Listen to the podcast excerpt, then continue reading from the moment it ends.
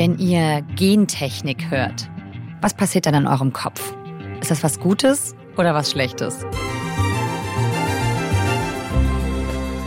Grüne Gentechnik. Gentechnisch veränderte Pflanzen. Eine brillante Technologie, die das Problem vom weltweiten Hunger lösen könnte oder ein großes Problem für unsere Umwelt. Gentechnik ist tatsächlich wirklich ein Thema, das erhitzt die Gemüter. Wenn ihr euch bisher sicher wart über eure Meinung zu Gentechnik, dann könnte sich das vielleicht nach dieser Folge ändern. Johannes Hofmann hat das Thema über Monate recherchiert. Er ist Reporter für die BR-Redaktion Landwirtschaft und Umwelt und er hat mit Wissenschaftlerinnen, Bauern und Aktivisten gesprochen und nimmt uns heute mit krass, was da gesellschaftlich eigentlich gerade verhandelt wird und um wie viel es eigentlich geht. Und deswegen war jetzt auch mein Studium der Moralphilosophie jetzt nicht ganz irrelevant, einfach um es ein bisschen einordnen zu können. Wir wollen mit ihm heute bei 11KM in aller Tiefe klären, wo die Chancen von Gentechniken liegen und wo die Risiken. Ihr hört 11KM, der Tagesschau-Podcast. Ein Thema in aller Tiefe in der ARD Audiothek. Mein Name ist Viktoria Michalzack. Heute ist Dienstag, der 7. Februar.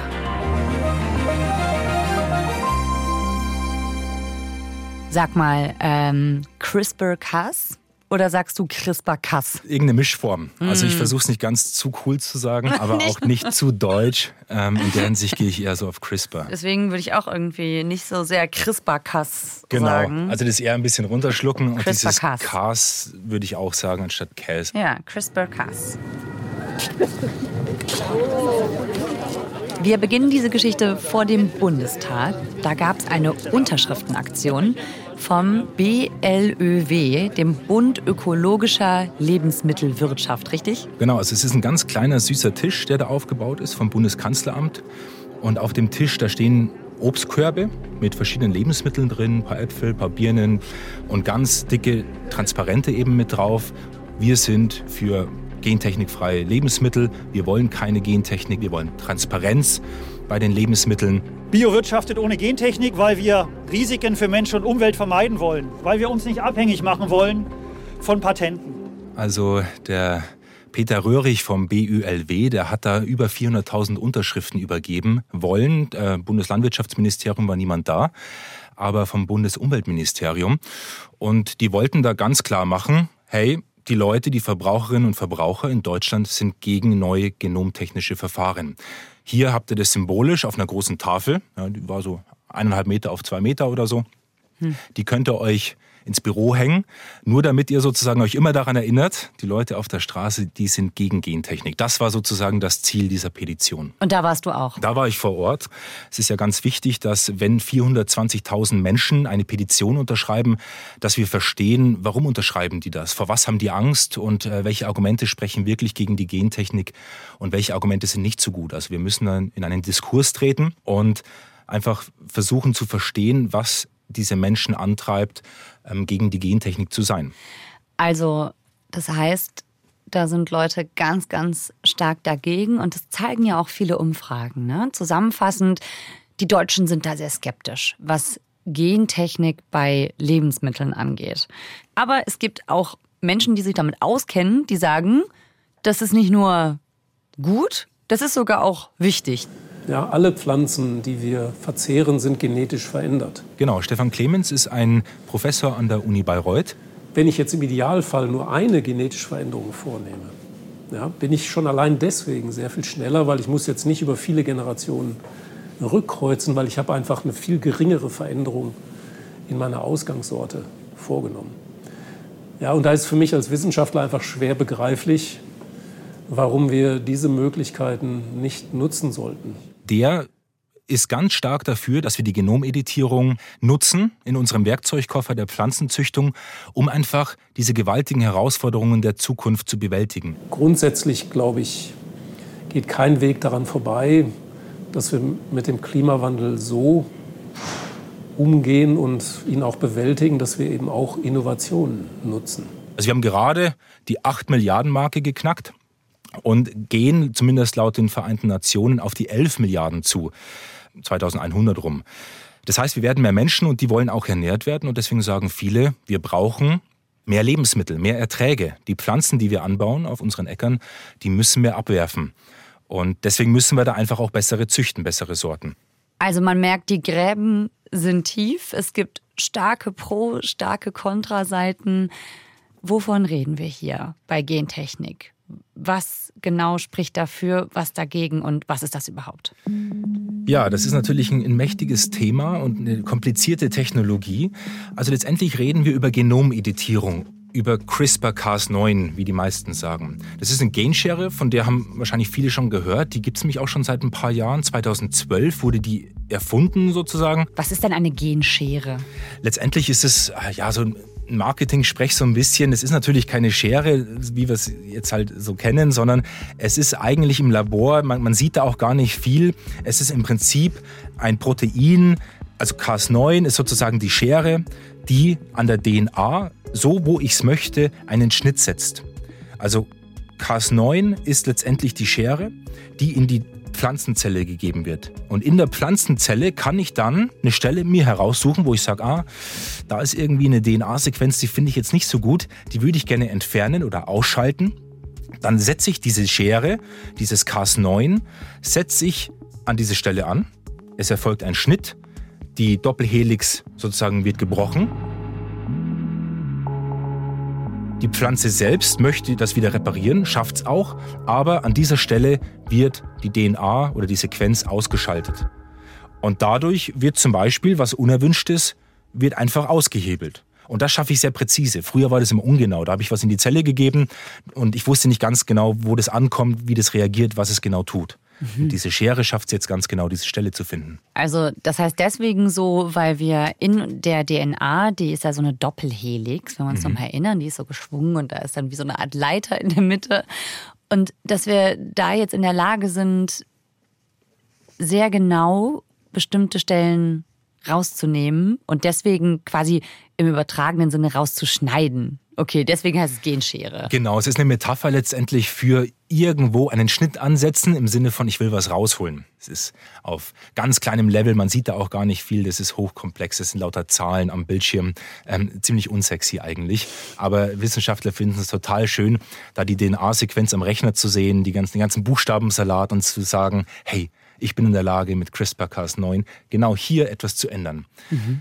Also es gibt Möglichkeiten in der DNA der Pflanze im Erbgut manche Justierungen vorzunehmen durch diese Genschere, sodass wir gewünschte Eigenschaften fördern und schlechte Eigenschaften wieder rauskriegen.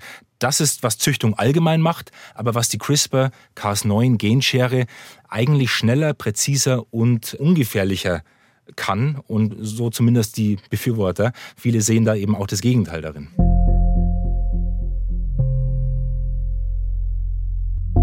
Was spricht denn dann dagegen?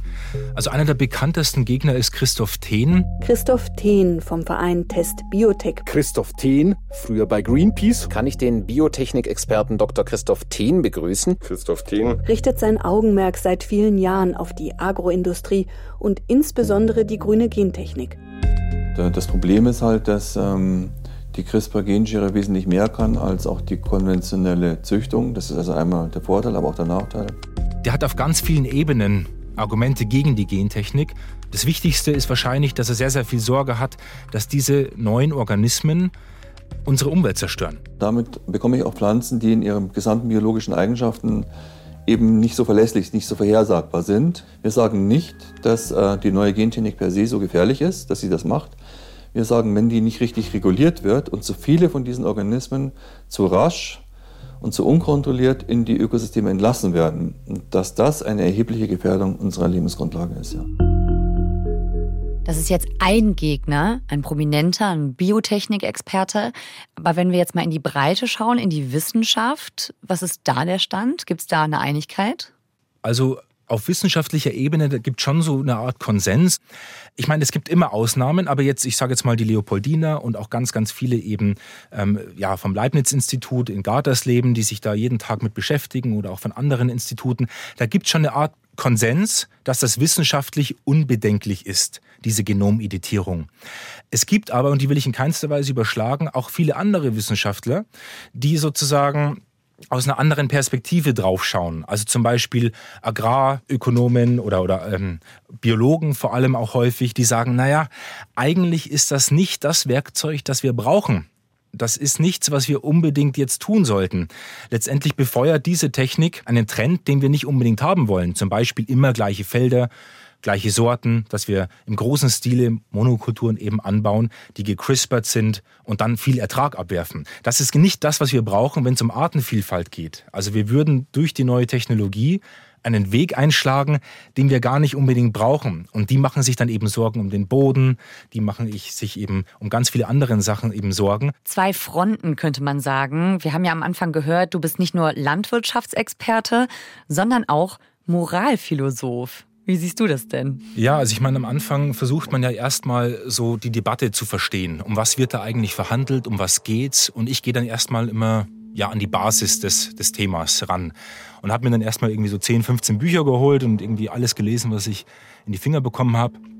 Und da ist es halt so, du liest das eine Buch, dann bist du voll dagegen. Du hörst dann Stories irgendwie aus den USA, wo es dann um, um große Saatgutunternehmen geht, die dann Landwirte verklagen wegen Patentrechten und allem drum und dran, wegen Rinder, die gestorben sind, als sie genmodifizierten Mais gegessen haben und so weiter und so fort.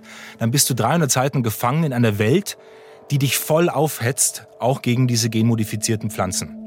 Und dann greifst du zum nächsten Buch und da sind die ganzen Chancen drin. Die, die Studienlage, da werden Metastudien dir gezeigt, also Studien von Studien sozusagen, um eine gewisse Tendenz rauslesen zu können, was wissenschaftlich schon alles bewiesen wurde und was nicht und so. Und dann denkst du dir wieder, hä, war das erste Buch falsch, das ich gelesen habe oder sehr haltungsstark mhm. ähm, und, und teilweise einfach ähm, nicht richtig mhm. oder ist das, was ich gerade lese, sozusagen nicht richtig. Und so geht es die ganze Zeit. Okay. Und darüber wird jetzt also in der EU diskutiert und vielleicht auch über eine neue Regel entschieden. Genau, also viele, die eben auf Seiten dieser neuen Technik sind, die sagen, diese neue Technik muss kommen, um die Pflanzenzüchtung zu beschleunigen, die sagen, wir sollten das Gentechnikrecht lockern. Also das Gentechnikrecht sei zu alt und ist vor allem in sich unlogisch. Also die wollen sozusagen dass diese CRISPR-Cas9-Technologie nicht nur in den Laboren angewendet wird, sondern dass diese Pflanzen, die da entstehen, dass die auch wirklich aufs Feld kommen. Weil das Problem ist jetzt, dass wir viel damit forschen, also in Unis und so weiter, und tolle neue Sorten potenziell entwickeln, aber dass wir die eigentlich kaum aufs Feld kriegen, weil die sozusagen ganz streng reguliert werden, ganz ähm, ja diffizil zum Beantragen sind. Man muss da ganz viele Beantragungen und, und Zulassungsverfahren durchlaufen. Das macht keiner und deswegen verpufft sozusagen dieses wissenschaftliche Arbeiten, diese wissenschaftlichen Erkenntnisse. Die kommen nicht an auf unseren Feldern.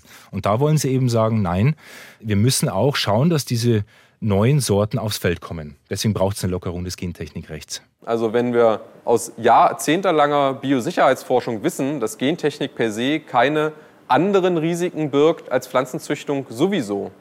Und das ist das Problem, was ich eben bei vielen Akteurinnen und Akteuren in der Diskussion habe, die sich also gegen eine Reform aussprechen, dass sie aber genau so argumentieren, dass sie sagen, diese Technologien sind gefährlich und deswegen müssen wir die regulieren. Und das stimmt eben nicht. Wenn man sagt, wir sind Bioanbau und wir werben damit, dass wir moderne biotechnologische Methoden nicht nutzen, in der Marktwirtschaft auch legitim, dass sie diese Interessen haben und vertreten und dafür äh, meinetwegen auch Petitionen starten. Aber dann soll man das auch so kommunizieren und nicht sagen, das ist gefährlich und wir müssen irgendwen davor schützen, vor diesen Gefahren. Wer ist das? Also Robert Hoffi, das ist ein junger Wissenschaftler am Leibniz-Institut und der sagt, ähm, der Vorteil ist einfach die Präzision. Also wenn der da im Labor steht und du fragst ihn, was so toll ist, dann zeigt er dir so einen Bildschirm, da ist so eine DNA-Sequenz drauf und dann sagt er, ich schaff's jetzt. Das wäre früher unvorstellbar gewesen, an so einer einzelnen DNA-Sequenz mit meiner Cas9 Genschere einzudringen und dann eine Justierung, eine Abänderung, eine Modifikation zu vollziehen. Das ist für den ist das natürlich als Biologe absolut der Oberhammer. Und das ist natürlich ein Vorteil. Das gab es so vorher nicht, diese Präzision. Das ist natürlich auch für uns als Wissenschaftler, die, die wir damit arbeiten, ist es einfach eine faszinierende Technik. Also, dass wir, dass wir jetzt die Möglichkeit haben, Gene gezielt zu verändern, was es eben ja, vor zehn Jahren so noch nicht gab. Das ist eben immer noch sehr spannend, sehr interessant. Wir können damit in der Wissenschaft viel machen, können also viel neues Wissen generieren und haben aber eben auch zumindest die Perspektive, was man damit in der Anwendung auch züchterisch machen kann.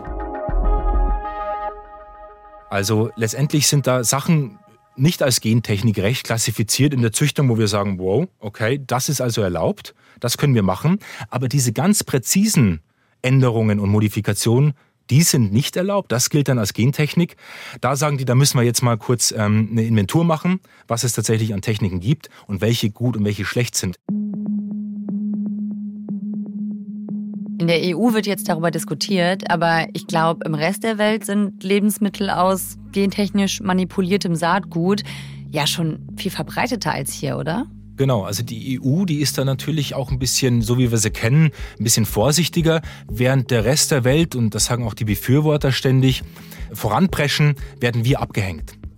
Also die mhm. sagen, irgendwie macht es die ganze Welt und immer mehr Länder springen auf auf den Zug. Also egal, ob es jetzt die USA sind oder in Südamerika oder ob es jetzt Australien, Japan ist. Viele Länder machen das und wir kapseln uns so ein bisschen ab.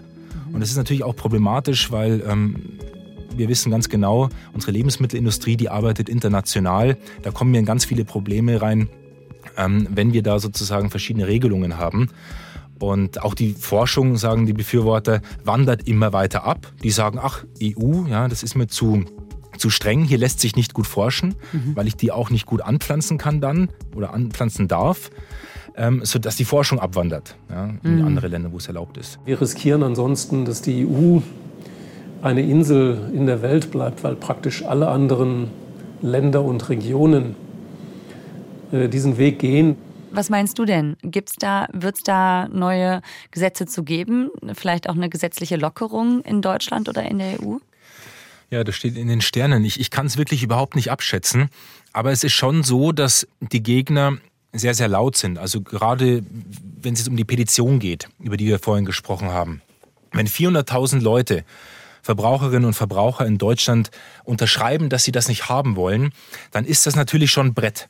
Und die Politik, die richtet sich ja schon eigentlich im besten Falle auch, die richtet sich äh, an dem aus, was eben die Leute auf der Straße auch wollen. Hm. Egal, ob das jetzt gut oder schlecht oder gerechtfertigt ist oder nicht.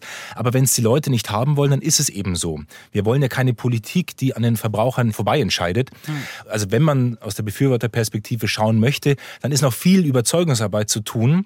Denn ähm, sowohl politisch als auch verbrauchertechnisch, als auch bei den Landwirten selber ist die Skepsis schon brutal hoch. Also das wird nicht leicht, das durchzupeitschen. Und ich meine, bis es dann äh, im EU-Parlament zum Beispiel zur Abstimmung ist oder so, wird noch eine ganze Weile diese Diskussion an Fahrt aufnehmen. Und Gentechnik ist tatsächlich wirklich ein Thema, das erhitzt die Gemüter. Und da wird es auf jeden Fall noch viel Streit geben.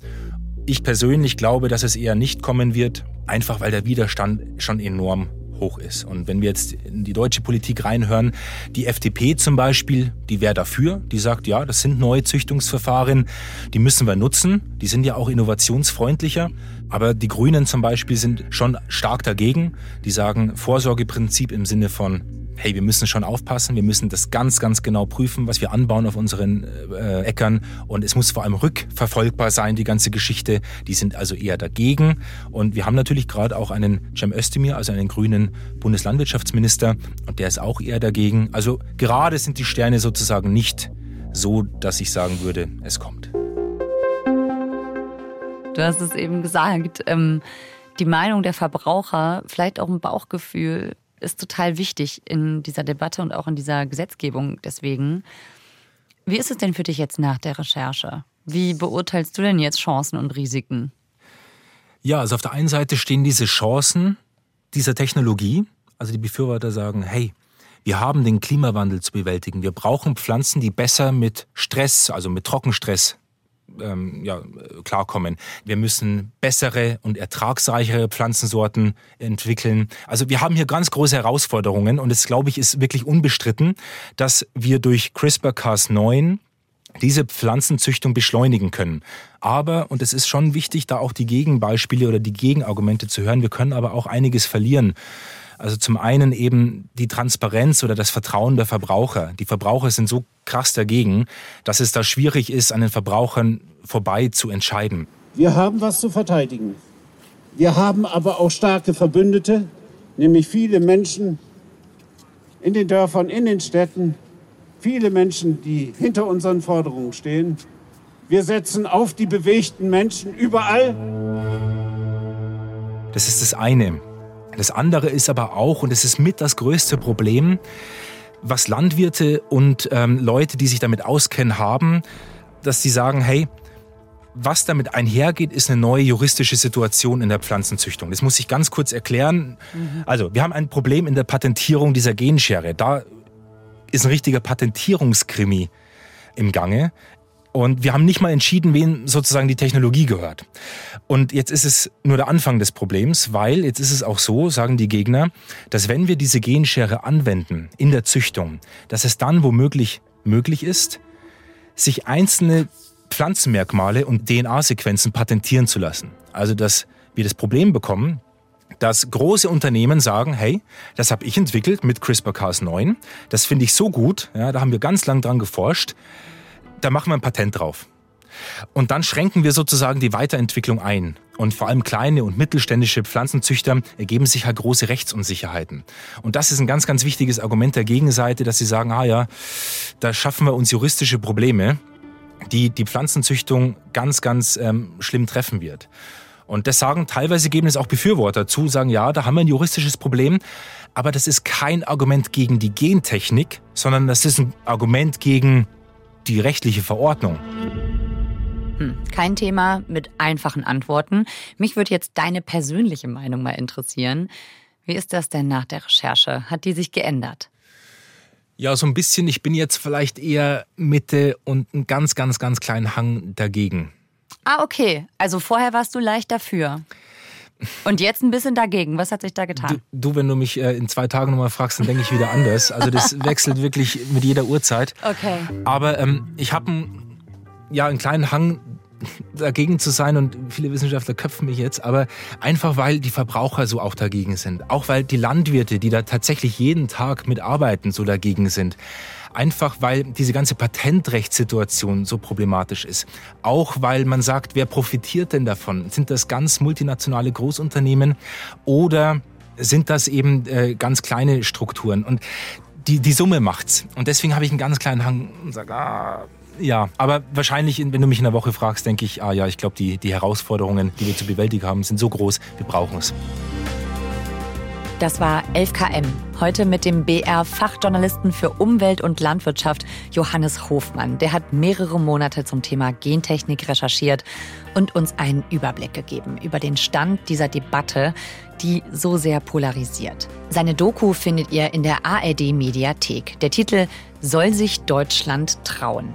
Wenn euch die Folge gefallen hat oder wenn ihr Kritik oder Verbesserungsvorschläge habt, dann schickt uns gerne eine Mail an 11km.tagesschau.de. Autor dieser Folge ist Stefan Beuting. Mitgearbeitet hat Jasmin Brock. Produktion Jonas Teichmann, Florian Teichmann, Christine Dreier, Georg Toske und Eva Erhardt. Redaktionsleitung Lena Gödler und Fumiko Lipp. Ich bin Viktoria Michalzack. 11KM, der Tagesschau-Podcast, ist eine Produktion von BR24 und NDR Info. Bis dahin, ciao.